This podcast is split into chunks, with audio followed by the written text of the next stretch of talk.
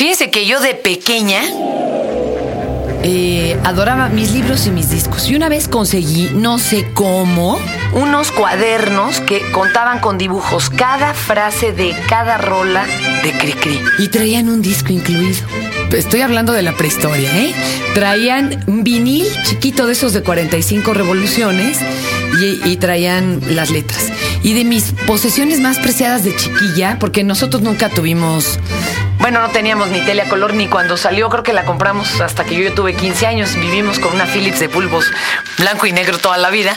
Nunca tuvimos ni siquiera consolota. De mis cosas más preciadas de chavita eran una como maletita que era tocadiscos y radio. Y ahí oía la pantera, donde curiosamente No sé por qué se enfocaban a niños y tocaban rolas extrañas como King Kong o Yo quiero hacer pipí papá, que les juro que es una rola. Y iba Yo quiero hacer pipí papá, ¿no? Y en el tocadiscos, que además yo les sabía de bien chiquita cambiarle la aguja porque las agujas se fregaban. Entonces uno tenía que comprarla buena y en el centro y se la cambiabas.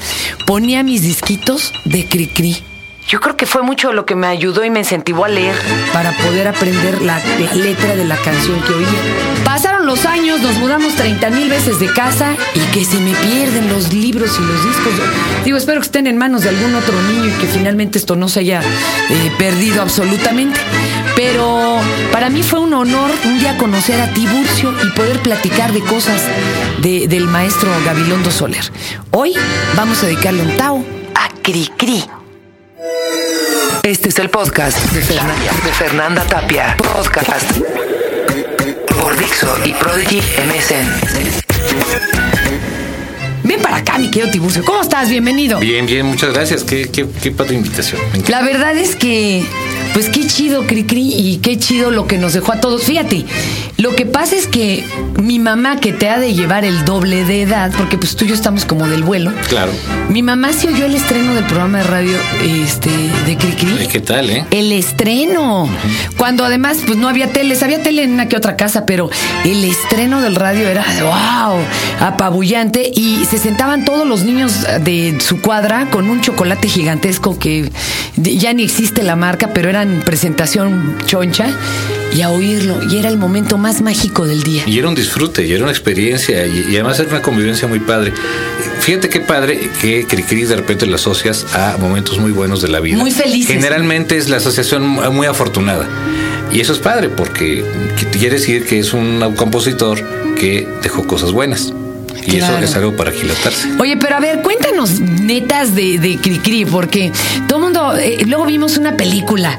¿Te acuerdas? Que, que hizo doña Marga López, que no me venga a jalar las patas. ¿Cómo olvidarla? La tía política, pero no es cierto, ¿verdad? No, no está basado totalmente en la realidad. No, está, está un poco disparatado. Noveladón. Muy noveladón. Hollywoodesca y. Mira, eh, tiene el gran mérito de que no a cualquiera se le dedica una película. Ok, eso hay que No, y además que se fueron a pedir a Disney que les dibujaran los tres cochinitos.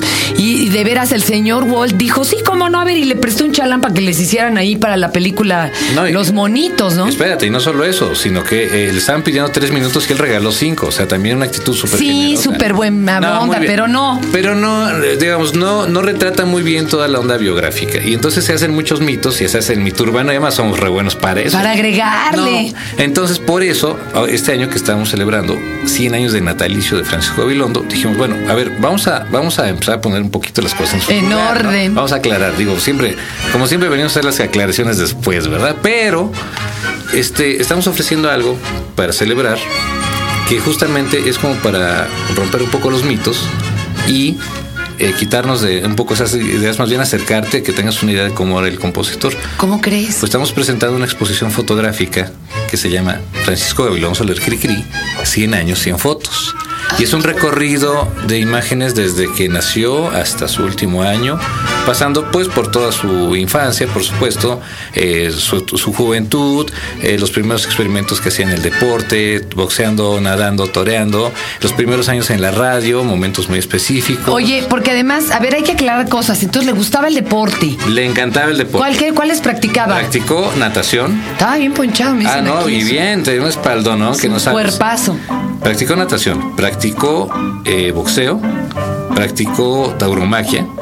¿Cómo crees? Ah, pero sí, bien, hay unas muy buenas eh, fotos ahí, este, ¿cómo se llama? Dándole estocada y todo. ¿Cómo crees? Y además les dio por la navegación, que era la cuestión de velear y, y no- este, pero espérate, no eran todas las inquietudes, eso, eso era lo deportivo. No me lo imagino. A ver, síguele, síguele. Ah, no, bueno, pues ahí te vas a descubrir que, pues, que era un cuate que, que hacía muchas cosas y además sabes que también tuvo su etapa de fotógrafo, que es lo más relevante que quisimos incluir en esta muestra. Fotos que él tomó. Ah, claro, porque durante los años 50 se, se consigue una cámara de formato medio y le da por tomar fotos. Ahora, la mayor parte de las fotos que tomaba eran fotos de barcos y fotos en el mar y fotos al mástil y fotos a los amarres de la cubierta. Muy locas, pero bueno, hicimos una selección de unas buenas fotos. También fotos a niños, eso es un tema que también... Niños así como jugando, divirtiéndose, pues, porque una cosa que él también disfrutaba.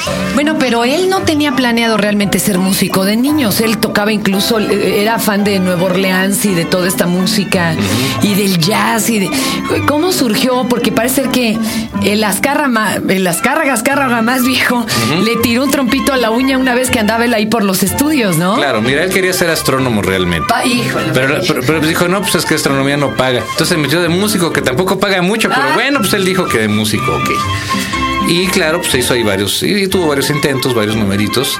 Hay una foto muy interesante de un experimento que, que- que hizo alguna vez este, un, un personaje que se inventó, que no sabemos nada de ese personaje, pero fue un intento en los primeros años. Bueno, pero tirándole a la cuestión de música, pues claro, él quiso abordar a, a la- a- ¿cómo es para nosotros es don Emilio, pero el, el más viejo.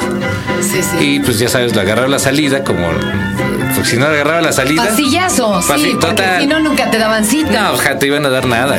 Entonces ahí se le agarre, oiga, don Emilio, deme chance. Y el otro dijo, no, sabes que este, tú ya sé quién eres. Este, cuando tocas tus tonterías, claro, no dijo tonterías. Este, los chamacos se pegan a la radio, debes tener algo para ellos. Pues agarra la marcha Zacatecas y, y órale, pues ponle letra, ¿no? Ya, yo dijo, no, pues mejor déjame ver si me invento algo. Y ahí le echó la idea, le echó a andar. Y se puso a trabajar en el asunto y empezó a hacer memoria de todas las vivencias que tuvo de chavo. Y entonces empezó a hacer unas canciones, las presentó y órale, que se vuelve cri-cri. ¿Cuál fue la primer rola para niños que escribió Mira, él mismo no lo tenía claro. No. Pero la onda es que eh, la que la que sí sabe que la- sabes qué pasa que era un experimento. Como él estaba con la idea de hacer otras cosas, dijo bueno esto es de mientras tanto. Entonces, pues dijo pues a ver si pega este y lo que sí tiene claro es que la primera que cantó fue el chorrito. Ah, Entonces- por eso todos pensamos que es la primera, pero no, forzosamente. pero y él mismo consideraba, bueno, pues va a ser la primera canción de Cricri, la da por buena, como la primera, porque fue la primera que cantó. Pero fue una onda de, de hacer un experimento y que no sabía qué iba a pasar con su vida. Y tómala, que, que dio un giro su vida al respecto y súper bien. Y entonces, lo que hicimos con esta muestra fotográfica es retratar un poco muchos de sus momentos, eh, momentos claves de, su vida hasta los últimos años. Y la verdad es que es una manera muy padre, muy buena de acercarse a conocer quién era don Pancho Gabilondo. Este, ¿Cuándo se, se retiró? ¿Dejó de componer eh, o hasta su muerte siguió escribiendo? Él siguió haciendo cosas, pero ya sin la presión de, de- de- de tener que tener un programa de radio. Él, digamos que se retiró de la radio en el 61. Oigan, pero luego además sacaron sus cosas porque había cintas y cintas, cintas en la antigua W y un día hacen limpieza y a sacarlos, ¿saben la de cosas que se perdieron en esa limpieza entre comillas? sentido. Algunas se rescataron porque encontraron a familiares de, lo- de, de los diversos super personajes que habían tenido programa de radio, pero de quien no encontraron, ahora sí que a- al archivo de la basura y No, y hasta sabes que el propio que sí guardó varias cosas. Tenemos Él unos- sí tenía guardado, bendito. a- Varias cintas, pero además unos discos de 16 pulgadas. Grandototes. No, no, no. Eso sí de acetato, no Claro. de vinil, de No, no, acetato, de acetato. de veras. Claro. Qué divertido. Oye, ¿cuántos hijos tuvo en total, Cricri? Tuvo seis hijos, de los O cuales. sea, sí le gustaban los niños. Eh, ¿Cómo no? Claro, y hacer los niños también. Ah. Pues se casó tres oye, veces. pero era. Oye, se casó tres días, lo que bárbaro, ¿eh? Eh, Oye, pues es que era galán. Y como me lo estás describiendo, pues peor tantito. ¿Cómo era de carácter, Cricri? Ah, era un. Era un Si era. No, no, se, no era desesperado con los chamacos. No, para nada. No, pero lo que pasa es que él, él sigue el principio básico de, bueno, pues lo tratan bien, pues él responde bien, ¿no? Eh, mira, yo siempre lo vi tratar bien a cualquier niño Con los niños no había bronca de nada. De hecho, era muy bien. Los adultos son los que se ponen medio tercos y o llegaban muy emocionados o llegaban tratando de sacar ventaja y es cuando él pues, podía ponerse más reservado, pero con los chavos nunca hubo lío de nada. Yo vi como de sus últimas entrevistas lo invitaron a un homenaje en el conservatorio y necio, el moderador necio, hasta que le dijo, a ver, denos un consejo aquí para los músicos nuevos y le dijo, mire joven, la respuesta es genial. No hay peor consejo que el que nadie ha pedido, así que y se paró y vámonos, ¿verdad? no estés dando lata pero, pero es lo que tenía eso, ese carácter así como directo, claro, sincero. Y, en la vieja cortesía mexicana, pues de repente, ah, qué barbaridad. No, no, pues, pues era un cuate muy neta y muy directo. Eso es lo que tenía.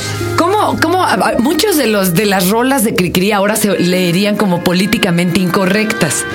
O sea, pues porque eran otras épocas. Antes sí le dabas un manazo al chamaco, ¿no?